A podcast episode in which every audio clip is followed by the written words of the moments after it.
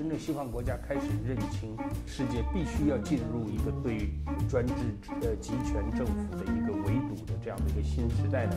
我想是过去香港的这个反送中开始，二零一七年开始，维吾尔的这个集中营的事件也是差不多这个时候，就是在二十一世纪，中国政府居然敢做集中营这样的一件事呢，这个对世界的震撼是很大。这一点可能共产党自己可能觉得。就是关关个一些老围子，关到这个这个集中营里，习以为常了啊！习以为常，我们从来都是这样镇压，但是集中营完全是这种方式，而且这样的规模呢，让世界也是有一种相当的震撼。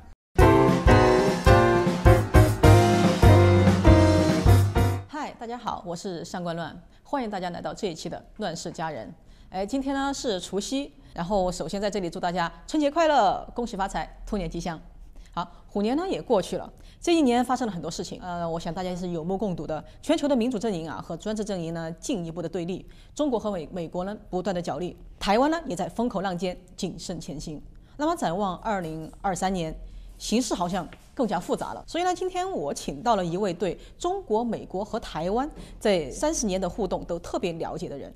来给我们讲一下台湾的过去和未来的一年，同时也讲讲他在台湾的感受。他就是八九学运领袖和现任的立法院人权委员会秘书长吴尔开西先生。吴尔开先生，你好。当然好，各位观众大家好，新年快乐。嗯，我们非常感谢吴尔开西先生今天的光临，而且尤其是在我们的除夕特别节目上，我们非常非常感谢他。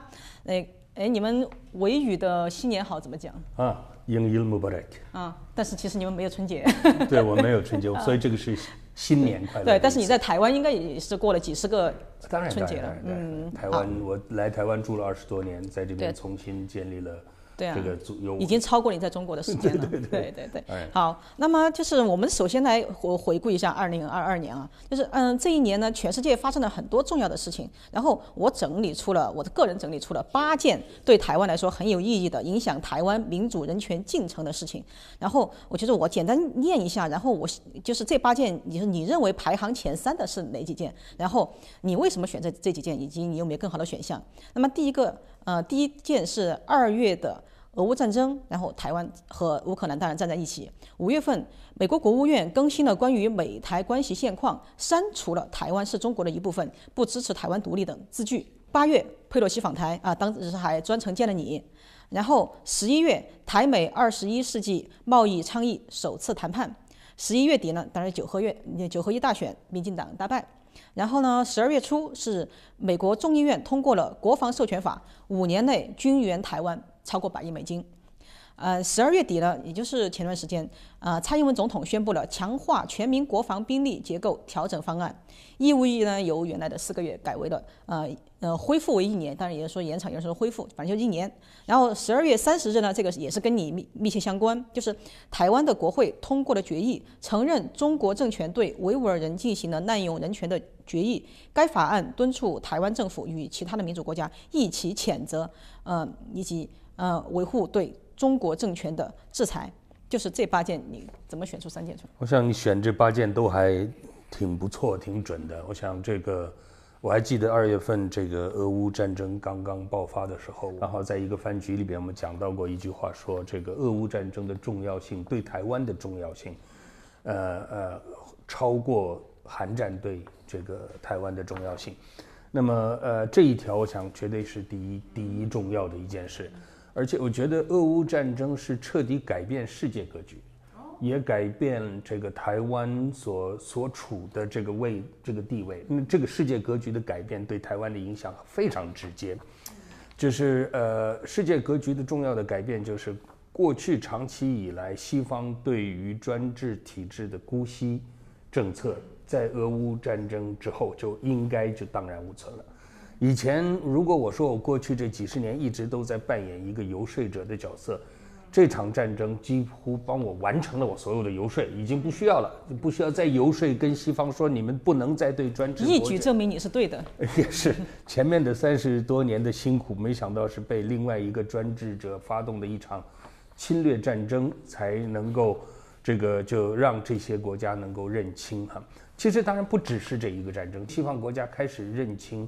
呃，这个世界必须要进入一个对专制呃集权政府的一个围堵的这样的一个新时代呢？我想是过去四五年。那么香港的这个反送中开始，二零一七年开始，那么这个维吾尔的这个集中营的事件也是差不多那个时候。就是在二十一世纪，中国政府居然敢做集中营这样的一件事呢？这个对世界的震撼是很大。这一点可能共产党自己可能觉得，我们就是关关个一些老围子，关到这个这个集中营里习以为常了啊，习以为常。我们从来都是这样镇压，但是集中营完全是就是呃，这个是这种方式，而且这样的规模呢，这个是让世界也是有一种相当的震撼。所以我说这个香港的。这个反送中的这个呃抗争，在过去几年的电视上没播放到全面这个西方国家的这个所有的新闻都看得到嘛？就如果说一九八九年那场我们那场学生运动也是播放到全世界，让世世界震撼，但在那个时候，西方国家是做了一个错误的决定，主要是美国，呃，就做了一个就一个呃很无耻的一个决定，就是对。呃，放过中国一马，放中国这个，你你你屠杀你的学生，六四八九年屠杀，我们决定放你一马。我记得你对这个事情的一个论断叫他们背叛了。是啊，背叛民主，背叛自由。然后其实回过头来看一看，当初很的的呃，即使在美国的知识分子啊、媒体啊、反对党，也都是对当时主政的这个老布什政权是也强烈挑战的。但即使挑战老布什，还是一意孤行，走了这么一个姑息和绥靖的政策。几十年过来以后呢，当这样的画面在香港这个街头出现的时候，世界开始在重新思考，尤其美国了，就是重新思考是不是我们，我我们豢养了这么一只老虎来反噬我们。那么这个呃，对我们对专制的政策是不是错的？我们对中国的政策是不是错的？在这种时候，另外一个专制者普京。就决定呃这个呃认为看准了西方国家不会怎么样，这在这种情况呃就是吃定了，你最多会制裁好吧？制裁基本上等于是绿灯了，呃就即即使呃最多也就是闪黄灯了这样子，它所以它不会是不准你，它不是红灯不准不是不准前行的，呃所以在这种情况之下，这个呃才会发生乌克兰战争，而乌克兰是在。在欧洲，在紧邻着整个这个西方自由民主国家的这个这个这个很近了，这个侵犯，嗯，那么呃，在这种情况之下呢，呃，我觉得西方有了比较深刻的、全面的反这个反省。香港，中国对维吾尔的侵犯，呃呃，俄罗斯对这个乌克兰的这个悍然这个入侵，这几件事呢，都让西方国家呢，呃，重新思考。而在这种重新思考时候，是他们首先看到的。就是俄乌战争之后是台湾，因为就是呃，如果俄罗斯可以悍然入呃入侵乌克兰的话，那么中国已经宣称这个台湾要要武力回归清等等等等武统，已经讲了这么多年，那台湾会不会是下一个？而当然各种各样的评论呢，我们也知道这个《经济学人》杂志就曾经说，全世界最危险的地方会，画的是台湾这个地方。呃，所以我想这个事情是对台湾很重要的，让全世界马上有了一种说哇，如果我们丢失了这个乌克兰，那么我们就让俄罗斯的前这个就这个专制政府到了欧洲前沿，专制政权扩大扩大啊，到了欧洲的前线，到了北约的前线。如果我们丢掉台湾，那我们会丢掉太平洋，我们会丢掉，当然就是这个台积电呐等等这些我们的各种的朋友们一直还很爱讨论。远不止台积电这样而已。台湾是全世界前二十大经济体，这个如果要是台湾的这个呃呃，而且我们在不光是机体电路，我们包括在材料科技啊，我们在很多地方在世界上都是非常领先的。它会整个打乱这个世界的这个贸易结构、供应链等等。呃，所以呃，就是丢掉乌克兰，已经让西方国觉得西方国家觉得这是不可承受的。就是北约、呃欧美觉得这是不可承受的，那么呃日本长时间以来一直都在警告，就是台湾同样是处于这样的一个敏感和危险的这个地位。那么呃我觉得美国在过去的这段时间慢慢决定了结束对中国的这个绥靖政策呢，我刚讲了这些原因，所以呢，就引来，比方说第二件事情，我觉得，呃，佩佩洛西访台，佩洛佩洛西访台，它的重要性意义，其实你好好想想啊，它的百亿金元，还有就是呃，美国国务院更新呃美台关系等等，这些其实应该算是同一件事情了，就都是美国明确的表态，呃呃，一对台湾的过去的模糊政策不再存在了，以后就是清晰的，我们就是呃同盟。Alliance，这个是我在华府一天到晚听到的最多，而且我在华府跟大家分享一下一个感受，感受跟你也分享一下，就是，呃，讲到台湾这个话的时候，嗯呃，在华府基本有这么一种说法，就是台湾是美国最重要的盟友，超越那些所有的盟友，就是是一个非非邦交国家，但实际上台湾是所美国现在最最重要的盟友。有人说最前线的，对，呃，有有听到过不同的说法，说，呃，比韩国还重要。我说哇，这个不得了！一讲到比韩国重要，因为，呃，美韩的军事联盟是目前为止美国在全世界范围之内跟任何一个他国所形成的军事联盟之中最紧密的，包括以色列，包括英国，都远不如跟这个美国跟韩国之间的这个关系。结果在华府，我听到的说法就是美台关系现在是超越美韩关系、美国以色列关系。我说这个说法呢，就是这个列出来的，你呃这个八条里边，呃有好几个呃都跟这件事有关，所以我可以把它算作是同一件事情吧。所以像你这么说的话，可以说二零二二年是一个台美关系反正就最重要的一年，转变年。我想，嗯，至少可以浮上台面了。嗯，去年已经已经感受得到。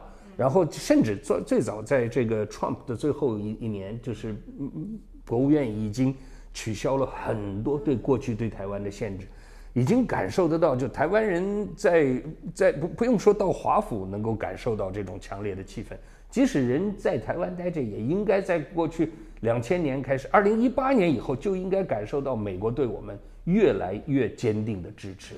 那只不只不过今二到了二零二二年呢，是浮上台面。浮上台面的话，不仅是让台湾人安心，更重要是告诉共产党，这个这个信息很重要，就是台湾是我们的盟友，而且我们过去的模糊啊等等，还看在你有点看你们的面子呀，或者是害怕你们轻妄动，所以我们弄一个模糊。我们现在不模糊了，那是什么意思？就是我并不怕你，是这个信息传达了以后呢，呃呃，我觉得是跟俄乌战争有关哈，就是。俄乌战争，呃，西方国家认识到自己犯了一个非常严重的错误，就是给让普京有了一个错误判断。嗯，错误判断导致普京贸然这个侵略。如果普京没有错误判断的话，他不敢侵略的。但他为什么会有这个错误判断呢？跟西方过去长期的绥靖，就是模糊等等这些都有关系。所以调整政策以后不再模糊了。所以我想说，今年最重要的事情，俄乌战争、美国美台关系啊。第三件事情是我们台湾，呃，这个蔡英文总统宣布强化全民国防兵力，这个我认为是是最重要的。这三条其实都一体的，当当然当然，你挑出来这这几样都是跟这个有关系哈。中本来我们今天也在谈，就是所谓中美台。我为什么认为这件事情很重要？就是，呃，台湾的这个蔡蔡总统的这个宣布，就是国防的改革呢。你能感受得到，他不是只是让西方人觉得说我们台湾会自保，而是也告诉台湾人，我们真的是要自保，我们不能指望说是美国这个要我们靠将来这个如果共产党打过来，我们要靠美国，我们凭自己是可以自保，我们有那个能力。然后我们如果这个国防的改革，呃，很多人说二零二七年中共会具有具备完全侵犯台湾的能力，换言之，共产党现在还没有。所以，我们不第一不用太担心，但是台湾老百姓的很多的担心，并不是因为怕共产党，而是怕我们自己不行。嗯，是的，现在是这样。这个这个感觉很强烈。那蔡总统的这一个宣布，以及这个宣布不是只是总统府坐在那边说好了，四个月改回一年，不是这样而已，这是已经演绎了很久的。嗯，那呃，立法院人权委员会，我所在这个立法院人权委员会呃的会长是王定宇，王定宇所在的委员会呢。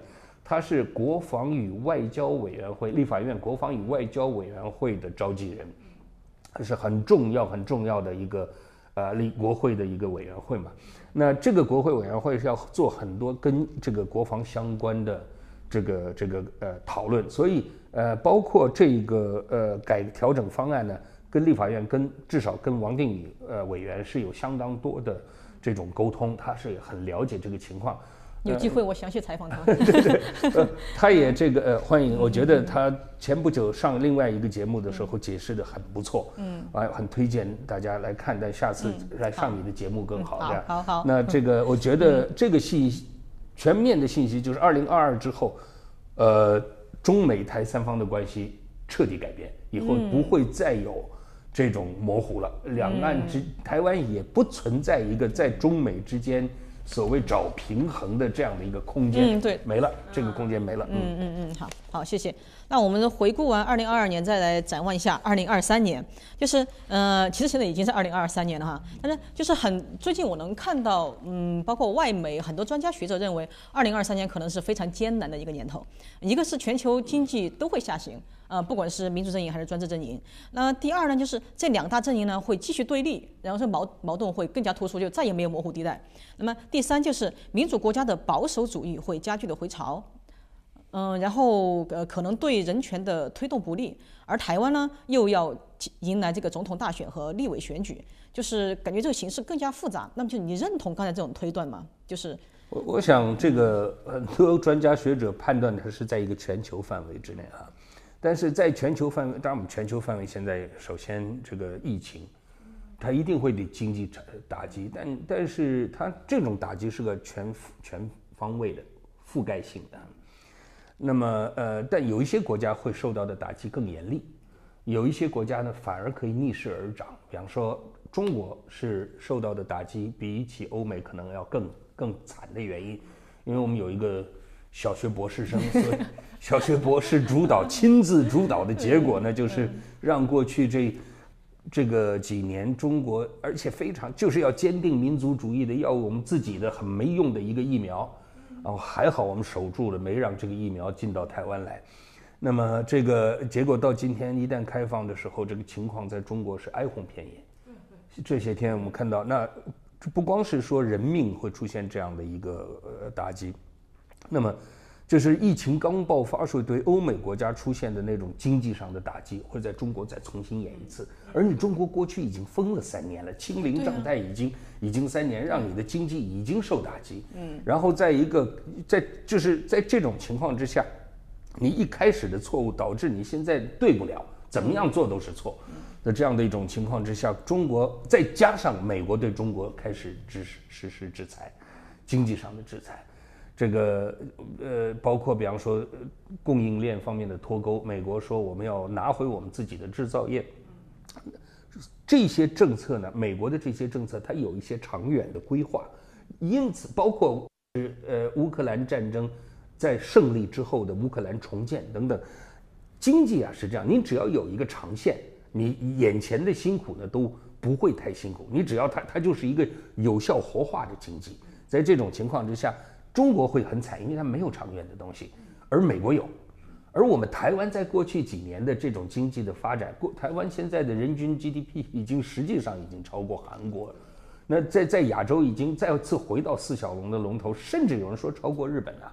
这个这样的一个一个数字是怎么来的？其实是因为就是台湾的边境管制，然后呢，这个在内部经济实际上我们只封控了三四个月而已。就是去年二零二一年五月份开六月份的这段一级防护的这段时间，剩下的时间基本上是开放的。那那台湾还是一个出，仍然还是一个出口导向的国家。我们在全世界其他的国家都在哀鸿遍野，都在这个叫苦连天的时候，我们是逆势成长。而在未来呢，你刚讲到了，就是说这个世界的这个呃呃全球的经济呢，会出现一种高度对立啊等等这种情况之下呢。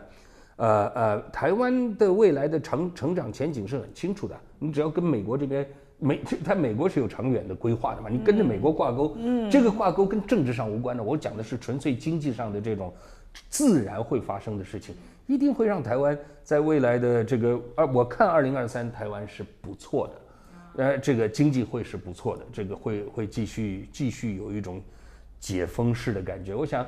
春这段时间春节期间大家的那种喜气洋洋的感觉，比起去年就已经很清楚了，嗯就是所以是一个呃，我觉我觉得二零二三是一个呃应该对台湾来讲会是一个呃，我相信会经济上会是个比较好的一年。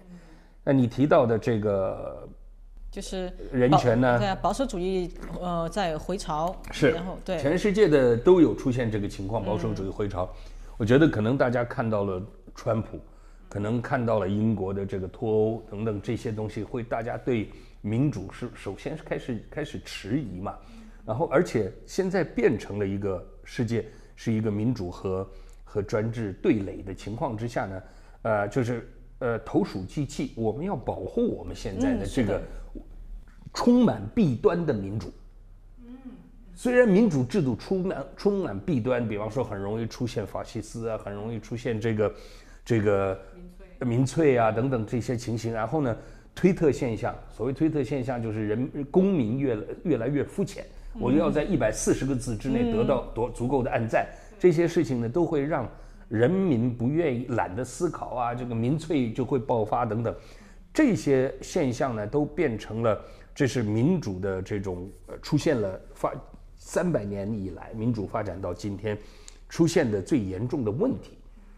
但但是我们应该修正这个问题吗？我们应该检讨我们的民主制度吗？第一，我们还不知道怎么，比方说面对呃这个呃信息爆炸这件事情，互联网给我们带来的这个信息爆炸这件事情，大家还在摸索用什么方法来呃解决呃这个这个现象给我们民主社会带来的冲击这个问题，大家还在摸索，还在找答找答案。第二一个呢是，如果在这个时候咄咄逼人的像这个普丁，更重要就习近平这小学博士会会到到到处跟人家讲，你看这个你们民主是不行的，民主管不好嗯哎，东升西降要靠要靠对对对，要要多要靠我们这种强化治理，然后呃这种说法出来了以后呢，西方的这个这个保守的这种势力一定会出来，为了保护自己，怕投鼠忌器嘛。嗯。可是，在这种情况之下，我们台湾怎么样呢？我们有唐凤啊，我们有了不起的台湾有唐凤啊，已经把这个数位的大跃进、这个信息大爆炸这件事情呢，转化成为一个如何让这些技术能够帮助民主、提升民主。所以就是唐凤在当呃呃呃政务委员的这个前面的几年，一直做的事情其实是这方面的铺铺垫啊，所以很了不起。就是我们台湾以前我会讲说，我们台湾是亚洲呃民主国家的这个呃航标灯，这 这个灯塔。台湾叫灯灯塔啊，这个那可以让常常这样讲。我现在出国都讲说，no no no，我们台湾是全世界民主的典范，不光是亚洲的这样，所以然后再三讲，我们有唐凤啊，这样，所以所以呃，我想二零这个在保守主义回潮不会对台湾有太大的影响，经济不好不也不会对台湾呃有太大的影响，会不会对人权不利呢？其实台湾一直有人权方面的一个发展的一些障碍，那这个呢跟二零二零、二零二三没有什么特别直接的关系。台湾的人权发展的最大的障，首先我们对于人权的概念了解还不是那么透彻。台湾其实是一个台湾公民、台湾人民其实是很保守，然后呢，同时又这个不愿意进入理性呃理性辩论的这样的一个状态。比方说对死刑问题的思考，然后台湾人很爱讲一句话，就是还是不要了，而且还是不要了这五个字呢是很不讲理的。嗯，他之前面还是不要了，之前他也不会讲任何 道理，然后到最后呃就是一种就就是一种很怠惰的一一种思维。然后呢，但是大家觉得还是不要了这句话，这个你大部分人不觉得他怠惰，大大部分人不会听完了说还是不要了以后说为什么。然后呢，所以还是不要了这五个字呢，就变成了台湾的一个整体的一种一种非常糟糕的状况。就是就你跟他讨论一件事情，你想跟他认真来讨论一件事情，他用还是不要了五个字就给你全挡住了，你就变成是这这，那你至少你是跟我来讲一下为什么还是不要了，不用还是不要了就完了。闽南话呃普通话闽南话国语都是这么讲，还是不要了这样。嗯，所以我们人权的工作的推动在台湾，我觉得。走入一点瓶颈的状况。嗯，是啊，我觉得有句话叫“日拱一卒，不其速成”，就一步一步去。呃去解决。那么你认为就是现在这种就是这种复杂的大环境，就是包括你刚才说的这种台湾还是有非常呃严重的这种保守主义，然后还有这个、国际上面的这种回潮，它对二零二三年的这个大选会有什么影响呢？还是说就大选看大呃，你就大选大家关注的主题会会台湾的公民素质在这一点上还是挺清楚的，就是我要选的是总统的话，那我有心中对总统有一些期待，有一些疑问，你要把我带台湾带到哪里去？比方说选县市长，那个是不一样，那个是国民进党或者是执政党，我哪一个好不好，我可以惩罚他。但总统的话是我要知道你要把我带到哪里去。这个问题，如果国民党到目前为止我没看出国民党愿意碰这个话题，就是哪怕为了国民党好，我曾经就跟我认识的国民党里边的高官，我就说，你们你们可不可以？我建议你们做一件事情，很简单，就是召开一个中国政策研讨会嘛。就你们国民党讨论一下中国政策研讨会，因为就你们的候选人需要这个东西啊。你你来看，第一感受一下台湾的民意在哪里。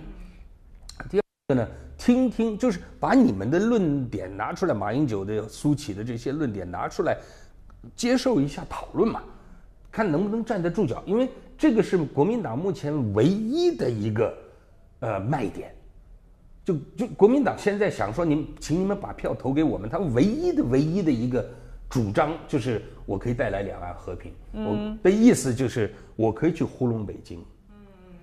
全台湾老百姓就是那种谁能糊弄北京北京啊？谁都糊弄不了这个小薛博士的情况之下，谁都那那你你北京中国人话叫忽悠，就是那意思呢，就是我我跟北京讲的呢，啊，我可以不见得完全讲真话。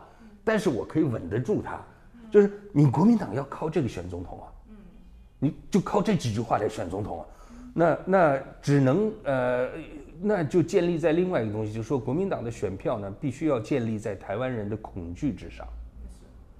所以呢，你也可以看得到，国国民党还在贩卖这个恐惧。嗯，但在这件事情上，我就想说，曹新成曹董事长一个人就已经把国民党的这个这个。票源给拿走了几百万，为什么呢？就是曹董的这个作为，无论是他是穿着这个这个防弹衣，戴着安全帽，或者是捐出这个多少钱来成立什么黑熊，关键是这一点呢，配合俄乌战争之后台湾人所看到的乌克兰和看台湾人看到的美国对乌克兰人民的支持，那种坚定支持之后，台湾人变得不那么怕了，就。也也是要硬着头皮，我们没地儿没怕也没用，怕没用，硬着头皮也要上，怕也不不等于要投降。这个想法呢，就是如果怕，我就把票投给国民党，指望国民党去帮我忽悠北京的这种选票大量流失。所以，如果在这样的情况之下来看的话，我觉得呃，国民党至少还是没有准备好打二零二四。呃，那那如果没有准备好的话，民民进党的这个所谓抗中保台的这种说法是有说服力的嘛？对年轻人也是有影响力的呀。所以那到目前为止，我觉得呃还看不出这个这个国民党能够后来居上的这个这个势头。嗯。呃，总统选举、国会选举的话，所以可能国会上他们会多拿回来一些，但我呃。我想还是一个一个相对的一个呃绿大于蓝的这样的一个整体的格局，呃，会体现在国会上面，然后呢，呃，也会目前为止看来，我再三再三强调，目前为止，目前为止，为什么呢？总统选举如果要是发生到了那种民进党犯大错的话，那说不定会倒过去。但是在那之前，我现在我看来的是，呃，就像当年陈水扁就是犯大错，他犯什么大错呢？就是他。在最后选举的时候，居然要做的事情是，这个什么把呃大中之政改成自由广场啊等等，就是那种让台湾老百姓烦，就不是说不支持你的这个看法，就是觉得你很鼠肚鸡肠，目猴而冠。那那我干嘛选你这样的人的来来当总统呢？所以就会反反给马英九是这样。但是同时，马英九后来也是犯了坚定的错误啊，他的错就是。他他无论如何硬搞这个呃呃福茂的这个事情的话呢，就会觉得大家台湾老百姓在这个太阳花的学运已经告诉你了这件事情，我们高度怀疑，就是你你这个这个你马英九主导的两岸关系，我们高度怀疑。面对这样的高度怀疑，他一意孤行，那当然就输掉总统嘛。所以到目前为止，如果呃民进党还没有犯什么错，但如在二三一年之内，如果再犯错的话，当然有可能会丢掉这个这个政权。但但是从另外一个角度来讲，我也没看到国民党这个这个，他也没什么加分项。目前为止还没有看到他东山再起的任何的可能性。嗯嗯，好。那接下来的问题也是我觉得和你密切相关啊！大家都知道，十一月底，首先是乌鲁木齐嘛，也是发生在你的呃家乡，呃，这个事情呢，那个火灾引起了对引起了这个呃中国的白纸运动。然后这场抗议呢，就是呃微妙的是，它没有发生什么激烈的冲突和流血，但是很大程度上促成了中共重新考虑他们的防疫政策。其实当时我是对这个运动高度评价的。然后，但是呢，很多人嗯，就是因为我认为这是中国民众抗议的一个新时代的到来。而且，呃，而且近期的确哈，那个那白纸运动过后，最近是烟花运动，对对对，说是争取放烟花的自由，其实就是争取自由嘛。对，啊，对，以前从来不会，因为。严禁放烟花，在我中学的时候就严禁了，为什么现在才反才开始反对呢？对吧？对，这个是民众的抗议。然后呢，但是很多人就很多人一直说我高看了白纸运动，因为他你没有发生什么事情嘛，那个呃呃怎么？然后觉得和八九学运远不能相提并论。但是我看见你对这个白纸运动是高度评价的，呃，然后呃，那么我就想嗯知道，就是嗯，你认为就是你作为八九学运的领袖，就是你。怎么样看待？就是你觉得白纸运动它到底是是另外一种学运呢，还是是另外一种运动，还是说就是就是比不上八九学运的一场？两场运动这个这样比是不不公平的。嗯嗯。这个呃，而且如果从就八九年这场运动，它五十天时间嘛，然后到了越后来是那个规模已经大到全中国三百个城市都爆发，参与的人数有人说将近一亿啊，有人说超过一亿哈。光是在北京就已经是这个最多的这种，全市都有参与，全再加上全国来到北京的，它的规模、它的影响力、它的震撼力，到最后再加上政府采取那么强烈的一个镇压手段，所以它的那个八呃八九年的这场运动，就是呃它的历史定位各方面是那当然是远远高于。目前为止，中国出现过的任何运动，但为什么白纸革命会被拿来跟八九相提并论呢？是因为八九之后三十三年，中国并没有出现明确的以政治口号为诉求的群体运动。你有零八宪章没有问题，嗯，但但那个不是群体运动，它是个知识分子运动。对对。你说在然后呢，在义乌啊等等，在一些你可以看到有一些争取，比方说司法独立啊，争取。这个对对呃呃政府都是很小范围的抗争，它它范围又很小。白纸革命呢，就是第一提出打倒共产党，的这个这个习近平下台，然后呢以学生呃为主的白纸这件这种方法呢，又跟比方说这个香港的这个雨伞革命的的那种 be water 的那样的，就是一种思念一种一种格局有点像，就是它有政治的含义。然后白白纸革命嘛，它就是表达自由嘛，而且它的传播性很强，传播性很强，所以呢，就是三十三年以来没有看到这么一个全国范围之内明确政治诉求的呃群体运动，使得西方有一些媒体或者其实台湾也有吧，就是拿它做这个比较，这个比较呢。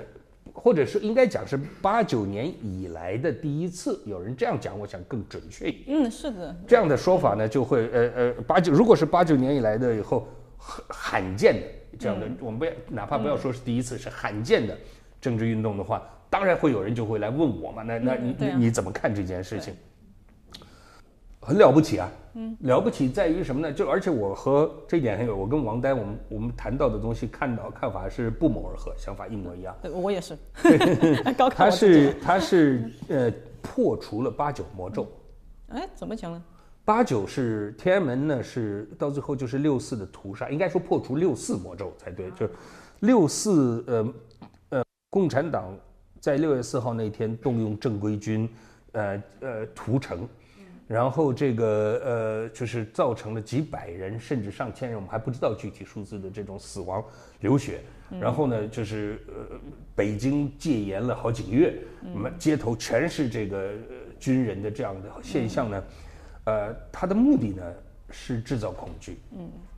然后在全国范围之内制制造一种恐惧，就是我共产党是会动手的，嗯，我不怕杀人，嗯，那呃，然后在那个八九年之后呢，共产党虽然比方说解除了戒严，但实际上共产党是，呃，大规模的提升见警度。就是警察，你常常可以看得到，整个整个大的维稳制度建立起来。是，那而而在在我们得到的具体的数据是到了两千零七年，而在那之后他就没有再公布了哈。嗯。两千零七年全国的维稳经费一直超过军费，超过军费，这个就很了不起了。这个数字，这然后呢，共产党呢这个意思就是，我是要在全国范围之内要用恐怖来完呃来来直建立这个我的这个。呃，维呃统治的稳定度。嗯，对。共产党在八九年之后呢，有三年的经济其实其实是倒退的，并不是进步的。就八九年到九二年，九二年的时候，邓小平南巡，嗯，他做了一些一系列的讲话，然后呢，中国政府的对对中国的经济政策有了更大幅度的开放。嗯，做了什么事呢？两件事。呃，承认私有产权，这是最重要的。嗯，然后是全面开放市场经济。嗯，在那个到九二年的时候，那个时候小规模的经济体啊，各方面还没有全面的这种开放市场经济，共产党还要牢牢的抓着。但九二年之后，大量的这个国有化、私有化，当然了，共产党在这里边也上下其手，这个这个大肆意掠夺哈。呃，但的确让中国老百姓呢有了一种自由感。嗯，这个自由就是经济上的自由。嗯，我常常说这是一个共产党，呃，跟中国老百姓做的一笔交易，就我给你经济上的自由，换取你政治上的服从。嗯，这个交易呢，中国老百姓买单了。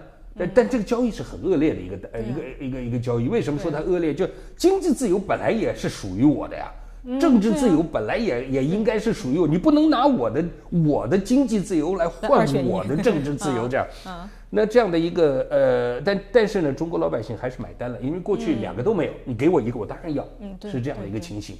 那从那个时候到呃呃，所以说靠两样东西，共从九二年开始到二零二二年过去的这个呃这个三十年吧，呃，共产党维护其统治靠很多东西，但是最主要的是经济上的松绑，让老百姓在政治上愿意这个让步。呃，另外就是我在全国范围之内增加那个呃恐恐怖的那个那个统治的那个，比方那个那个力道。嗯。那所以在中国，比方说就是颜色革命啊，在北京试图爆发的时候，一弄就没了。那这这警察来的比那个比来抗争的人还多。这样的情情形之下呢，就变成然后刘晓波他们搞这个，只能在知识分子圈，嗯，而不能在全面的这个范围之内做任何的抗争。但这个抗争呢，它有一个重要的前提呢，是我刚讲那两个支柱，你的恐惧会慢慢淡化的。嗯，持拿着白纸的年轻人是不知道六四的。对，他不知道六四的很多原因是因为他年龄太小，他没有出生。更重要的是，共产党不让你知道。对对对。信息封锁的结果呢，是大家并没有产生这个恐惧，会慢慢淡化掉。嗯。然后这个呃，恐惧并不遗传。但对自由的向往会是确实是是人的本性对，所以慢慢的恐惧淡化和这个呃你经济又不能给我提供持续的一种呃呃发展，让我觉得好吧，我配合你。在这种情况之下呢，突破那那一层恐惧，就是我们讲的最艰难的静摩擦力，突突破那个静摩擦力，摩擦力推动了以后，这个物理呢。就是就会产生惯性嘛，然后慢慢慢慢就可以启动了。就是我们什么什么时候推动一个最难的，就是启动那一下。嗯。而那一个清华大学的还是哪个大学那个年轻女孩子戴着口，带南哦哦是南京传播学院举了一张纸，就是静摩擦力，那就是推动。所以他白纸革命的，我为什么对他这么高度的这个评价呢？就是让他把中国的这种恐恐怖。恐怖最怕你不怕嘛？对对对，就是这这暴政最怕你不怕，所以我我我我自己讲了这么多年，就是你你一旦不怕了，他他就会发现，你面对任何暴政，你就跟他说我不怕你这四个字是一个像是一个咒语一样，嗯嗯，他就变小一点，嗯，你再说一次我不怕你，他又变小一点，嗯，你多说几次就像像个气球一样就不见了。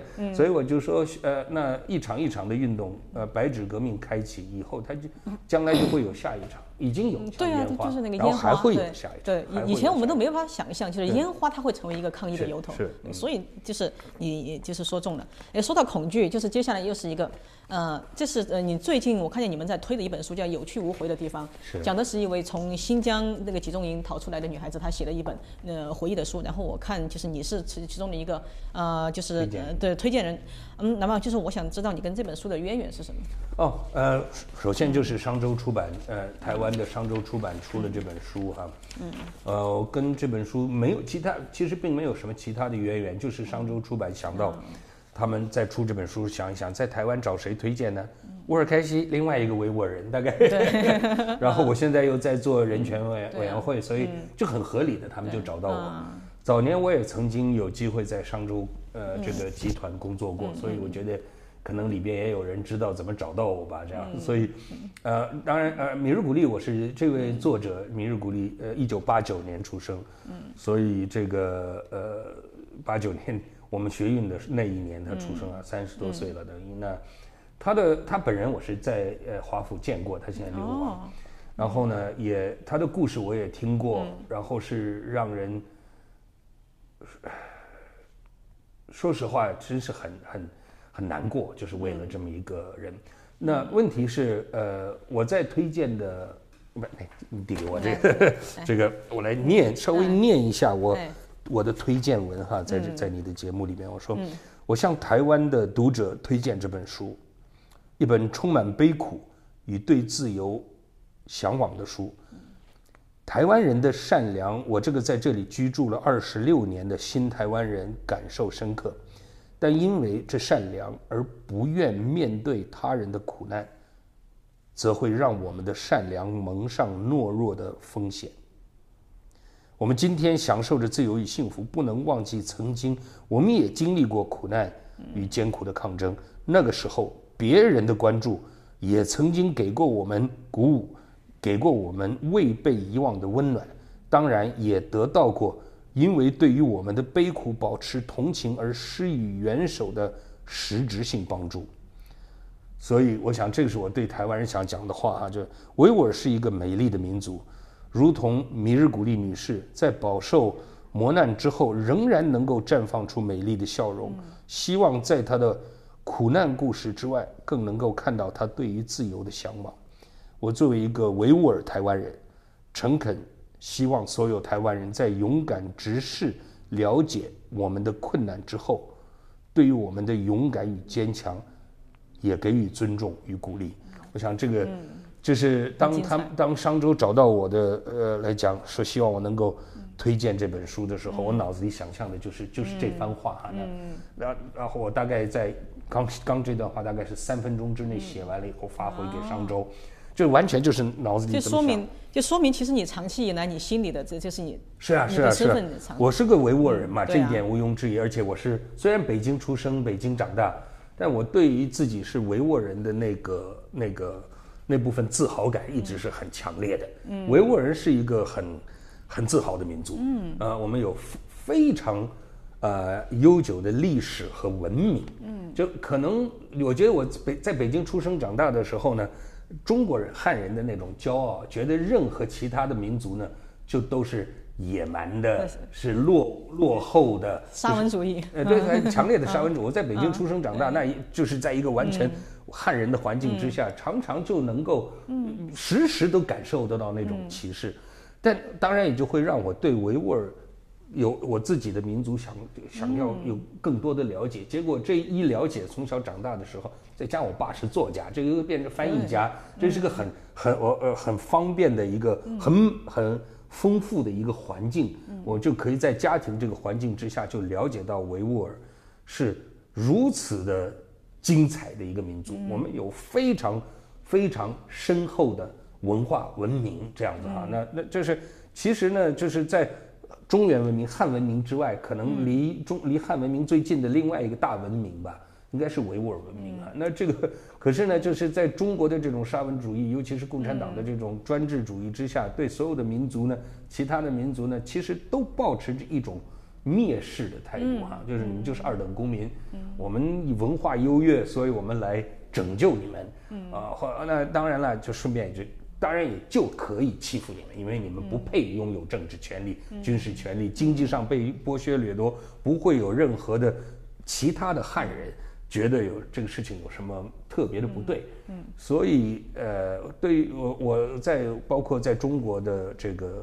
呃，网民跟大家讨论，包括跟我民运圈的朋友们讨论的时候，我都讲得很明确。我说，我们不光是有这个这个呃，作为中国公民对于这个专制的中国政府之间的这样的一个关系，就是专制者和被统治者之间的关系，我们还互相之间也有民族的这个仇恨。而共产党对于在过去这个二零一七年以来，过去这四五年对维吾尔人的这种倒行逆施啊，嗯，让这两个民族之间梁子结得很深。是的，我想这个仇恨结得也很深。要想让维吾尔人真正能够有一天，呃，哇，首先是要我们面临的是要解放嘛，就我们现在是个被被压迫、被奴役的状态啊。解，即使有朝一日真正获得了这种全面的解放，要。走出仇恨恐怕要好几个时代。嗯，哎，不过我说到这里，台湾倒是一个族群和解的，我觉得是一个样本的地方。他们过去几百年也是族群之间打来打去，各种仇恨。是。对。哎，说到这里，我就是你刚才也谈到了自己的呃身份。的问题，那么我很想跟你，嗯，我来到台湾正好思考的最多的也是一个台湾人的身呃身份认同问题，呃，其实现在当然几乎没有悬念了，大绝大部分人都认为自己是台湾人。我比较好奇的是你，你刚才讲到，你小的时候没没那么没悬念，我跟你讲，这个 台湾社会还是挺复杂的，而且即使是主流的所谓认为自己。呃，是台湾人这个这样的说法也不是毫无问题的。嗯，我在台湾最常听到的一个说法是，就最近呢，嗯，为了表达一种这个自己的宽容包容，你会听到台湾的一些政治人物讲这种话，说不管你的祖先是什么，你只要认同台湾就是台湾人。嗯，我就回答说，我不认同台湾，我也是台湾人呢。就真正台湾人一直搞不懂的这个观念，就是什么叫认同？谁决定？什么是认同台湾？你讲这句话的时候呢，是，而且讲这种话很多是那种绿营里边为了表达自己，no no no，我们没有族群歧视，我们没有对，即使是他们，即使是外省人，即使是新住民，你们只要认同台湾，你们就是我，你们这个你本来还是用你们哦，然后所以你知道，即使你们这些概念都是歧视啊。嗯都是让人不舒服的。我为什么就变成是一个？即使我要怎么样，然后我本来就就变成了原来半天原原来我是不是台湾人？要你们这些就是认同，你们来宣布说我认同台湾，我足够认同台湾，所以我我是台湾。其实，在他们看来是个立场问题，但是你看来这是一个权利问题。台湾人，台湾是一个岛国，台湾并而且并不是个多太多民族的。我们面对的大概就是几个族群，那那闽客那之争，这是几百年这两个最大族群。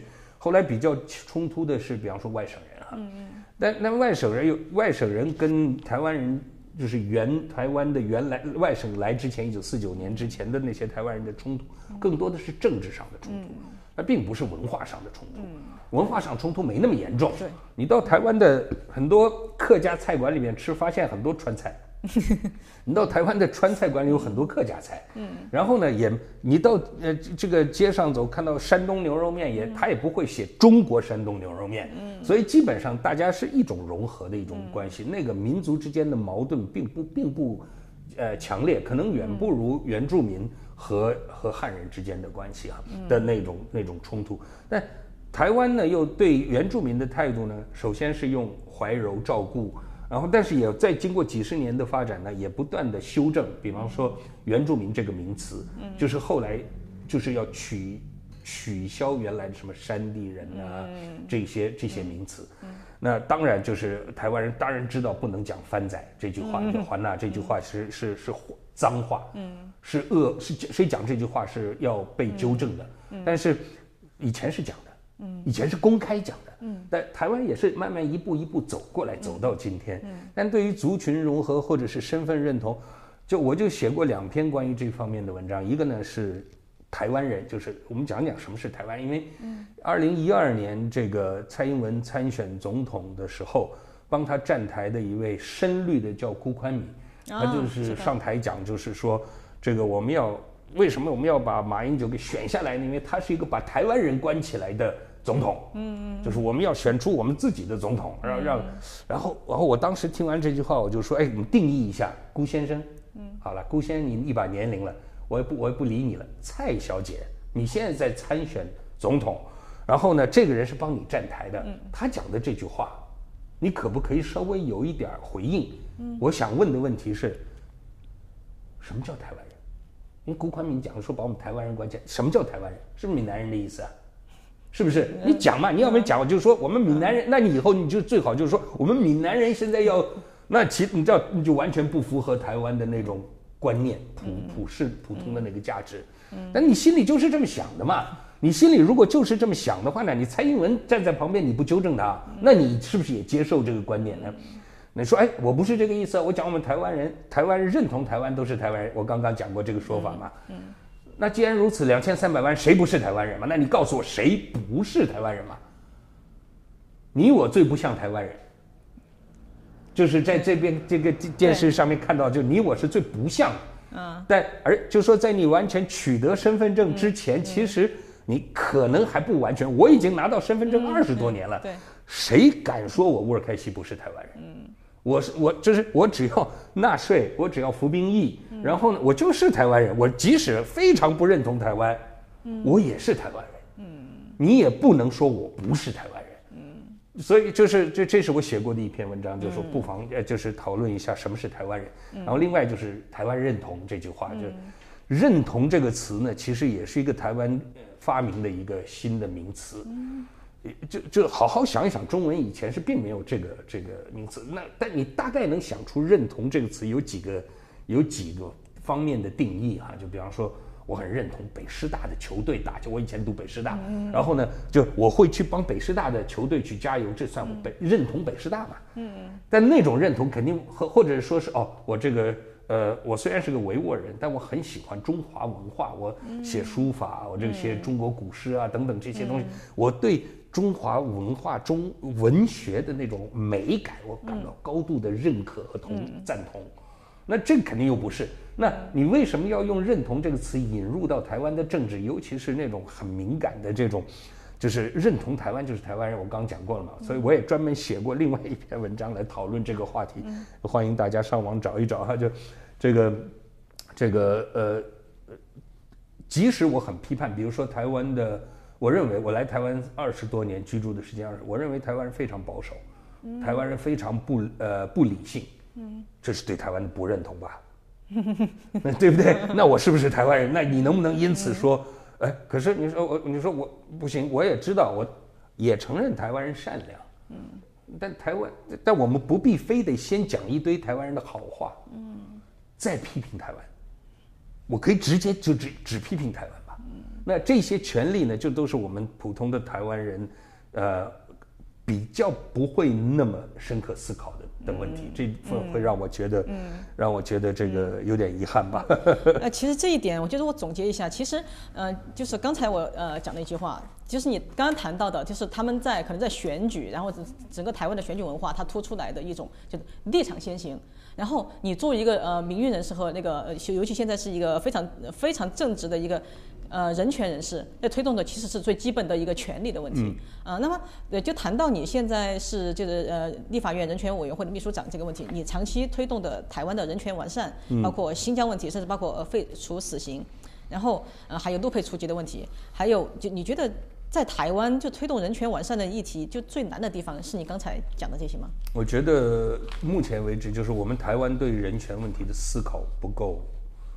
呃，整体社会对人权问题的思考不够深刻。嗯，比方说，这个前几天哈，这个前不久，呃，我们移民署有一篇上传了一个文件，列了九大港澳居民禁止事项，不得参加选举造势活动、助选活动，嗯嗯呃，上台发言、随车游行，不得参加政治性等等。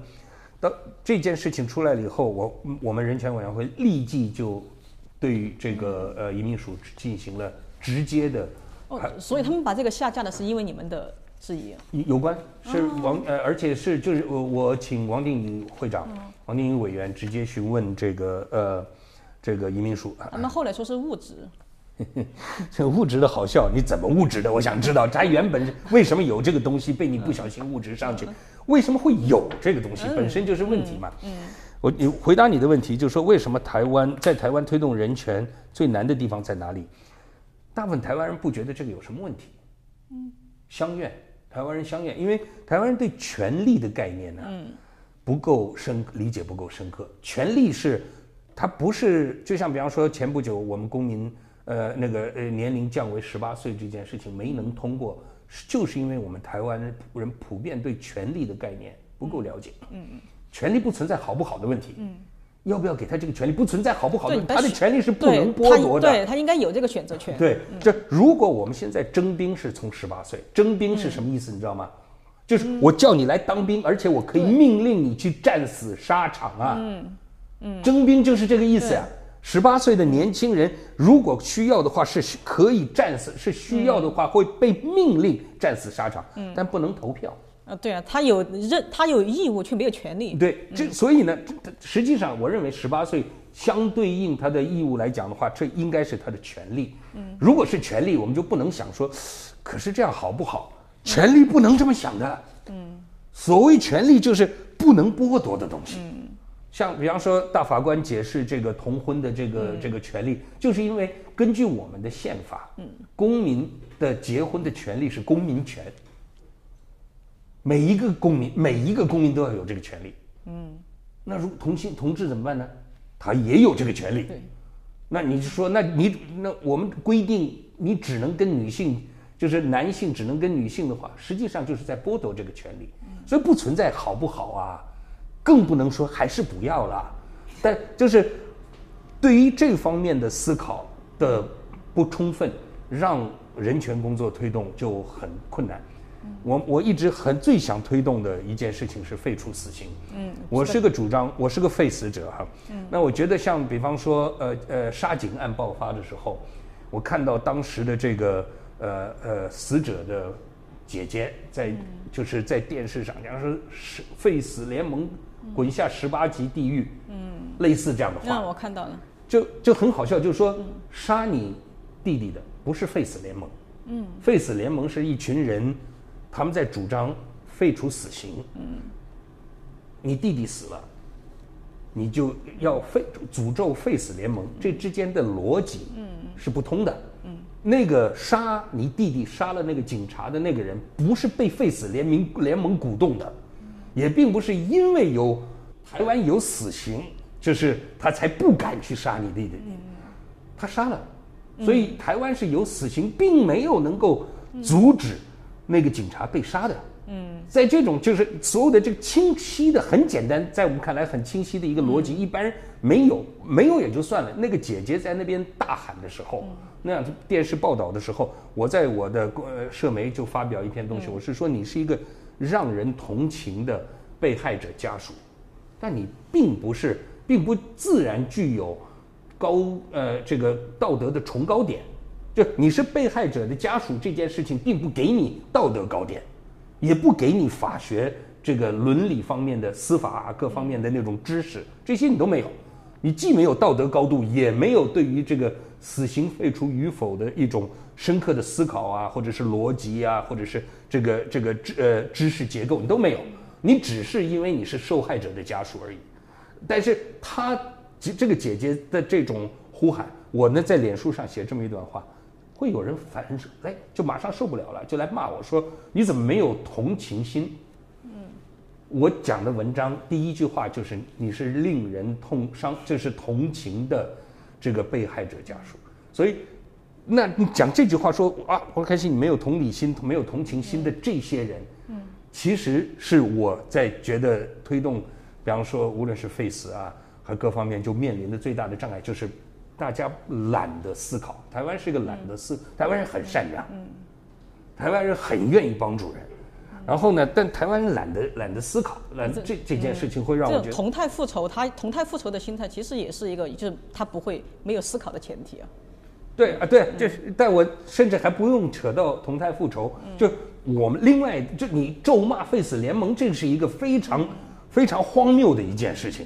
然后像我主张废除死刑啊，我在网呃这个网络上大家可以找得到我写的两篇文章哈，就是关于废除死刑的联盟的一个很主要的一个，这这这就是台湾人不大思考的一个很重要的问题，就是刑罚不可以呃这个当是由人来做司法的时候，我们就可能犯错。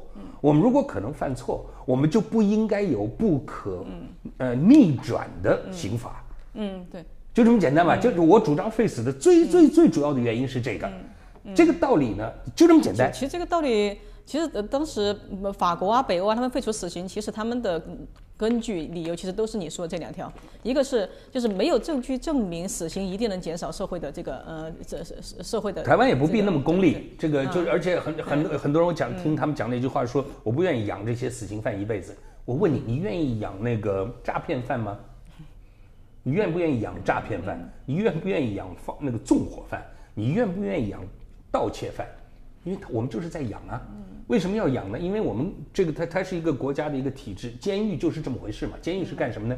是司法矫正机构。呃，为了这个就这个司法矫正呢，它是一个我们用纳税人的一个比例来付出呢，来惩罚、来矫正，然后呢，作为整体维护社会这个这个呃呃平安的一个以及呃贯彻正义的一个代价。所以代价本来就该付出。就无论是不是死刑，或者是这个代价，我们一直都在付。那那所以你用这个“我不愿意养死刑犯一辈子”这句话，那是不是小偷也剁手，或者也不是剁手，剁完手放回家，这样我们连养都不用养他？诈骗犯杀了吧，是不是？是不是这样的情况？你判五年、判十年，这个五年、十年也是我们要养嘛？所以就是类似这样的话，我都愿意跟大家辩论。那呃你你其实你刚讲到这个呃西方欧洲国家。呃，废除死死刑的这这个话题呢，他们呃这个他们有讲了一句话是很坏事儿的，他们说，无人没有权利杀人，只有上帝才有权利杀人。哦，这个对，这个他讲这句话的意思呢，是说他他他其实第一句话是重要的，人没有权利杀人。嗯，你一旦扯到上帝的话，那台湾人一听，哦，基督教的。基督教主张废除死刑，嗯，基督教才没主张废除死刑。你去 看看新约旧约那个，连残暴的不得了的。但是基督就是，但这一句话呢，就是让台湾人不愿意去思考，人没有权利杀另外一个人这样的一个观念了。人没有权利杀另外一个人，这不是很合理的一件事吗？那我们怎么可以授权第三者去杀人呢？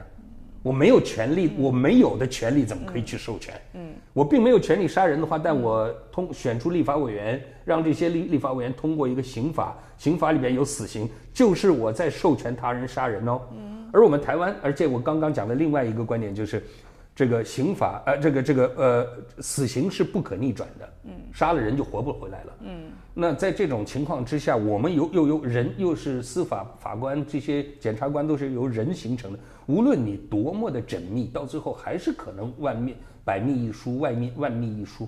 那那一疏的时候怎么办？嗯，那像在美国这个讨论的也都是，在美国呢就是很少找到这样的例子，就是就是冤杀的案子。嗯，我们台湾是冤杀过人的。嗯我们台湾江国庆案，大家如果不了解，上网查一下。嗯这个你知道江国庆案是这个这个，他被他是被我们冤杀，也就是我们投票选出来的立法委员，我们呃呃来呃立的刑法里面，或者是军事法令的那个刑那个军法里边有死刑，这个死刑把一个无辜的江国庆给杀掉了。嗯，我们也是杀人犯。嗯每一个投票选出立法委员的，所以如果从这个角度来讲的话，这个我的这个废除死刑这件事情跟上帝一点关系都没有，跟佛陀说的什么这个慈悲一点关系都没有。所以我我我我就写了一篇文章，就说我主张废除死刑，不是出于慈悲。那这些混蛋，就是这个干下这么伤天害理事情的这些人，就是被判能够被判到死刑的，一定是那种伤天害理的那样的人嘛。我当然恨之入骨了。那而且什么不可教化，可不可教化关我屁？他已经干了那么坏的事情，就是我干完了所有的坏事，我主张我可以教化，就可以不被惩罚吗？没这回事嘛。所以不跟慈悲无关，跟上帝无关，跟可不可教化无关。嗯就是权利，就是一个我们不能杀人，就这么简单。那那这些十恶不赦的人怎么办？我主张啊，建立一个新的刑度，叫做终身监禁不可假释。那这样的结果，就换言之，就是把他锁到屋子里，钥匙灯丢掉的意思。嗯，那那把他永久跟社会隔离，跟死刑有什么不一样？说实话，可能比死刑还更吓人。嗯，就是如果要讲死刑的贺祖度的话，很多人认为死刑有这个跟贺祖有关。那那这件事儿的话，我跟你讲，终身监禁不得假进，就就是如果法官判的刑罚就是终身监禁不得假进。嗯。那这个人就完，就这辈子他要被完全隔离出社会嘛？对于那些十恶不赦的那些那些这个这个混蛋坏蛋，采取这样的行动，我高度支持啊。嗯，用用这个刑罚来取代这个现在的死刑，我高度支持。跟慈悲无关，跟可不可教化。我这已经终身监禁不不得假进，你教化他干嘛？根本不用教化。就是你，你继续当在这个在这间烂死的这个牢房里面当你多坏的人，我没我没关系，但我就要你在那边烂死。嗯，但我不杀你。嗯，好，说到 但这样的想法呢，台湾呢就很难啊。说到刚才那个这样的辩论，嗯，对。刚才你有提到，就是你那文篇，你那个文章里边第一句就是同情心啊，所以我一直很好奇，你除了你刚才说了这么多呃关于人权的问题，你还曾经称自己是一个女权主义者，我很好奇，就是嗯。当然，我这么说也有点标签化了，就是，呃，你作为一个男性，你怎么与女性的这个处境产生共情的？我想，嗯是反过来讲，就是，呃，我觉得当我在思考每一个人的自由这个话题，我是一个，呃，保守自由主义者，而且我是，就是我是密尔的信徒，就是我是认真读，就是我我首先我读，呃呃，在在美国读的时候，就是读书就是读政治学，嗯，那呃，所以这个。呃，政治理论方面的话呢，也是算是科班了哈。嗯。那在这个过程之中的话呢，自由可以浓缩到最基本的一个，就是不被怎么样的自由，就是生命不被剥夺。嗯。这个呃呃，身体不被这个伤害。嗯。然后这个思想不被呃钳钳制的这样的自由，就就保其实自由最保守就到这样。嗯，对。最基本的就是这样了哈。那保守自由主义的一个观念。那你就在想每一个人的时候，呃，他他，而且平等是一个最最重要的一个一个观念啊。那那如果要平等的话，这个那那某某你就在想说，我如何定义我是个自由主义者？就是我要把所有那些让我刚所讲的那种最基本的自由，呃呃呃，不能贯彻的那些障碍要排除。那你就那这就是我们原自由主义的研究的课题，什么东西在阻碍着自那个基本的自由，呃呃而得到保护？是什么东西在阻碍？结果到最后发现性别绝对是一个嘛，就是嗯对，嗯人类社会的政治社会制度对呃呃男女的不平等不公平，对女性缺乏的保障，对对男性有，而且是男性所建立的。这个制度之中，对于我刚讲那种基本自由的呃剥削，嗯，呃呃，都很多是建立首建立在民族，建立在阶级，建立在很多，当然也。绝对建立在性别之上。嗯，对。那既然如此，就作为一个你作为一个自由完全的自由主义者，你不能不是女权主义者。嗯，其实对，因为 所谓的女权，它其实争取的最基本的，你不过就是人的自由而已。平等。对对对。平等。对。那所以所以很多人，那我为什么觉得这个呃有特别既然讲人权就好了，那你妈光讲人权就够，你妈还要讲女权呢？有人这样问我，我觉我觉得这个是个很好的问题。哎，因为。交往有时候需要过正，嗯，而更重要的是你要指出问题在哪里，嗯，那当你发现性别本身是一个这个剥削的前提、剥削的这个这个结构的时候，嗯，那你就变成要推翻那个结构，变得也很重要，对，所以它不那个结构呢，不是在一个普世人权的呃一个的的一，比方说我在争取维吾尔权利的这件事情的时候，并不必然联动解决。这个这个这个呃男女的这个障碍，这个男女的这个呃性别障碍，嗯，性别结性别剥削结构，嗯，太复杂了，嗯，最后一个问题就是，对，也是比较呃你对我对你个人比较好奇的一个问题，你爱喝酒啊，很多人知道，对 对，一个行一个行家了，但是很少人知道，就是至少我知道你你也写过小说，然后写的还蛮不错啊，我蛮爱读。然后你去年还制作了一部呃纪录片，是然后也蛮不错。所以呢，然后你刚才也谈到了，就是你虽然作为一个呃维吾尔人，从小就是维吾尔人，但是你在汉族地区长大，你。而且你学的中文，你的书法比很多人都要好，对对对，你就觉得就是我一个，虽然我是一个呃异族，但是呢，我掌控掌握你们汉族的文化，可能比你们还要好。嗯，对，然后，所以我，所以呢，其实我知道你，其实从这个方面来说，你一直也是一个创作者的身份。那么，就是搞创作这一个事业，对你来说意味着什么？嗯，其实创作，我我到现在呃也也写了上百篇文章，嗯，但大部分你也写过书，对对对，就这合集了，就是政治，呃，政治分析的东西为主。那因为过去我的最第一身份，就是我过去这几十年以来所呃，首先设定的自己是个民主民主运动人士，对，嗯。我是个流亡者，我是个中国异议分子。我在流亡期间想继续做所有的能够推动中国民主运民主化，能够这个提升，能够能够这个这个推动呃民族自觉，能够提升呃台湾这个呃国家在世界上的地位，因为那个不公平是我不我不能接受的。嗯，那这些都比较跟政治有关嘛。嗯嗯。那这些政治的，所以我而我科班也是读政治，所以就会让我觉得我的第一身份首先是是一个政治工作者。嗯。所以我写的东西大部分呢，发表的东西呢，嗯，呃，都是政治呃评论文章。嗯我自己也是个政治评论人，也曾经做过。